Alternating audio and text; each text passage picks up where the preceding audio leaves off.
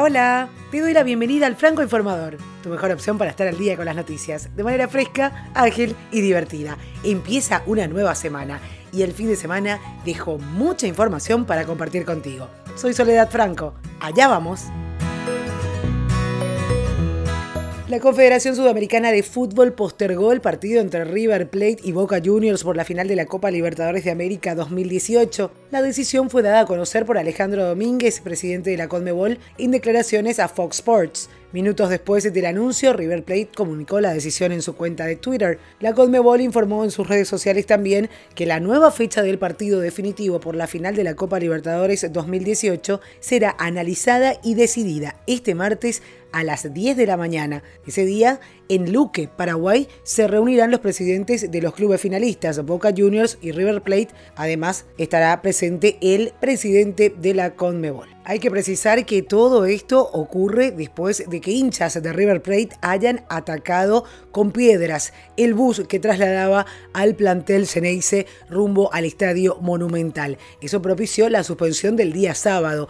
Habían acordado jugar el domingo a las 17 horas. Fue ahí que Boca Juniors solicitó nuevamente la suspensión del partido por no tener a sus futbolistas en condiciones para el cotejo. Después, cuando se informó de la postergación de este partido, el presidente de Boca Juniors, Daniel Angelici, afirmó en conferencia de prensa desde el hotel del equipo que pedirán que se aplique una sanción a River Plate. El equipo de Boca hace referencia al artículo 18 del reglamento disciplinario de la competencia en el que se establecen varios tipos de sanción ante ataques como el que sufrió el equipo argentino en la jornada del sábado. Por su parte, también en conferencia de prensa, el presidente de River Plate, Donofrio, dijo que está seguro de que el partido se va a disputar en el Estadio Monumental y con público próximamente.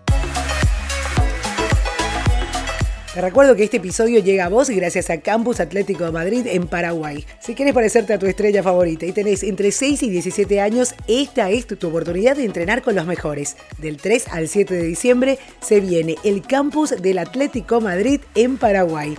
Ingresa a la página de Champions Deporte en Facebook para más detalles y si seguís la cuenta arroba solefranco1979 podés llevarte una beca completa. Ahora sí, volvemos a las noticias.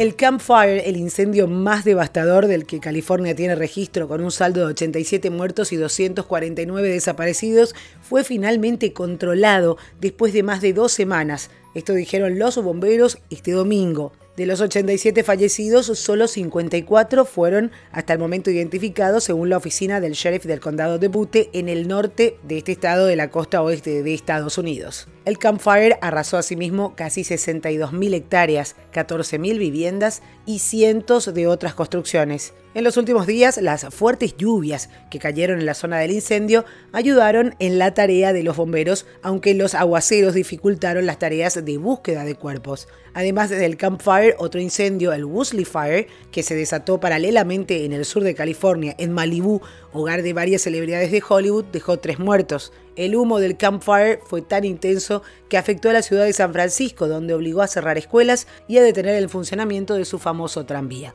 La buena noticia es que el fuego fue controlado. ¿Te acordás que te contaba sobre el referéndum que iban a tener en Suiza de dejarle o no los cuernos a las vacas? Pues bien, los electores suizos rechazaron en referendo la iniciativa bautizada Vacas con Cuerno, que preveía dar subvenciones a los ganaderos que preservaran los cuernos de su ganado. Esto según indican las primeras estimaciones después del referendo. El texto fue sometido a los electores de la Confederación por iniciativa de Amin Kapol, un ganadero ecologista que logró reunir más firmas que las 100.000 necesarias para que se organizara la consulta pero solo recogió entre 45 y 47% de votos favorables, la mayoría en las ciudades, según las estimaciones de la televisión pública suiza RTS y del Instituto de Sondeos GFS.Bern. La práctica del descuerne, que consiste en retirar los cuernos a un animal, tiene por principal objetivo proteger a los animales de cría y a los ganaderos de posibles heridas.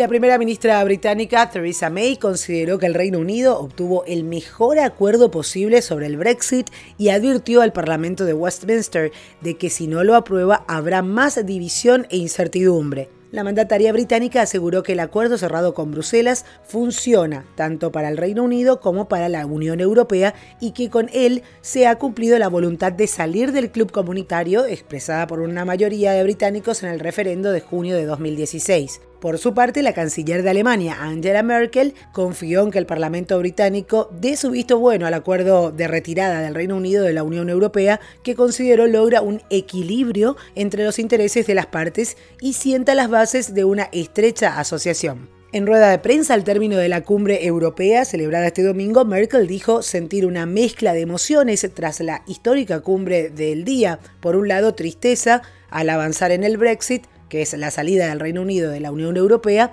y por otro, alivio por haber logrado un acuerdo entre las partes en un contexto muy complicado. Cientos de migrantes centroamericanos intentaron ingresar por la fuerza de Estados Unidos desde el lado mexicano. En medio de empujones y con mujeres que llevaban incluso a sus niños en brazos, gran parte de la caravana trató de saltar la valla fronteriza en Tijuana. Otros, en tanto, rompieron el cerco policial en la garita de El Chaparral. Ante esta situación, las fuerzas de seguridad norteamericanas respondieron con gases lacrimógenos y balas de goma para dispersar a la multitud. Alfonso Navarrete Prida, secretario de Gobernación de México, aseguró que los emigrantes que intentaron irrumpir de manera violenta a Estados Unidos serán deportados. Y hablamos de deportes. Croacia logró su segunda Copa Davis después de que Marin Cilic derrotara al francés Lucas Puille por 7-6, 6-3 y 6-3 en el cuarto partido y sube así el 3-1 definitivo en el estadio Pierre Mauroy de Lille. Tras el triunfo logrado en 2005 y después de haber perdido en 2016 la final contra Argentina, Croacia se adjudicó la última ensaladera en su formato tradicional antes de la renovación aprobada para el año próximo.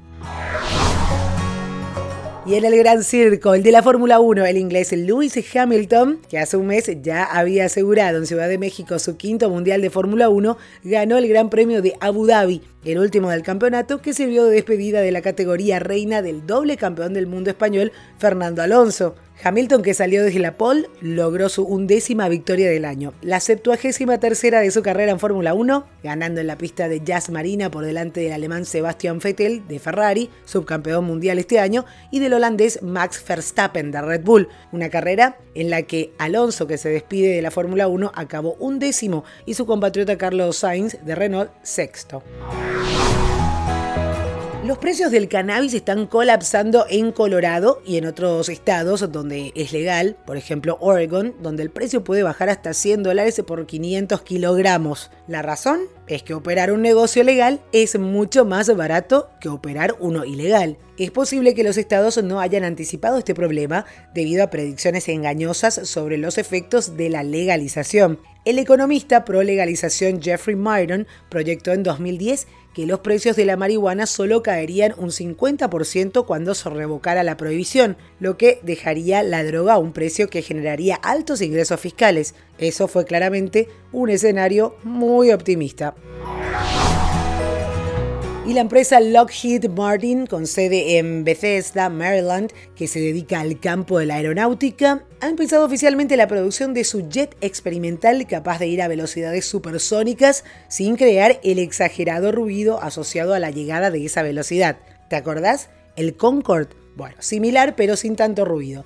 La idea es que con esta nueva tecnología silenciosa se levante el veto a las aeronaves supersónicas que tradicionalmente hacen un exagerado ruido, sobre todo cuando llegan a la velocidad máxima, que suele ser más de dos veces la velocidad del sonido en el aire. La NASA le otorgó a Lockheed un contrato por un año en el cual tendrán que diseñar, construir y hacer las pruebas de vuelo de la nueva aeronave supersónica. Lockheed espera realizar su primer vuelo con esta aeronave en el 2021, así como hacerse de más información sobre la respuesta de las comunidades para la aceptación del boom sónico silencioso que es crear la aeronave. Y YouTube anunció el estreno de nuevos capítulos de El pájaro loco en su canal oficial. Son 10 cortos animados inéditos que en sociedad de Universal Pictures International y la plataforma de videos propiedad de Google vivirán de manera exclusiva. La serie, creada por Mel Blanc en 1941, tendrá esta nueva etapa para expandir el catálogo de los canales de YouTube dedicados al personaje que están disponibles en español, inglés y portugués. Estos son 10 nuevos episodios y van a ser dirigidos por Alex Sum, quien fue el encargado de la película live action de El pájaro loco lanzada en 2017. La serie se va a lanzar oficialmente en diciembre de este año y además del entrañable pájaro carpintero, en la serie también aparecerán sus personajes clásicos.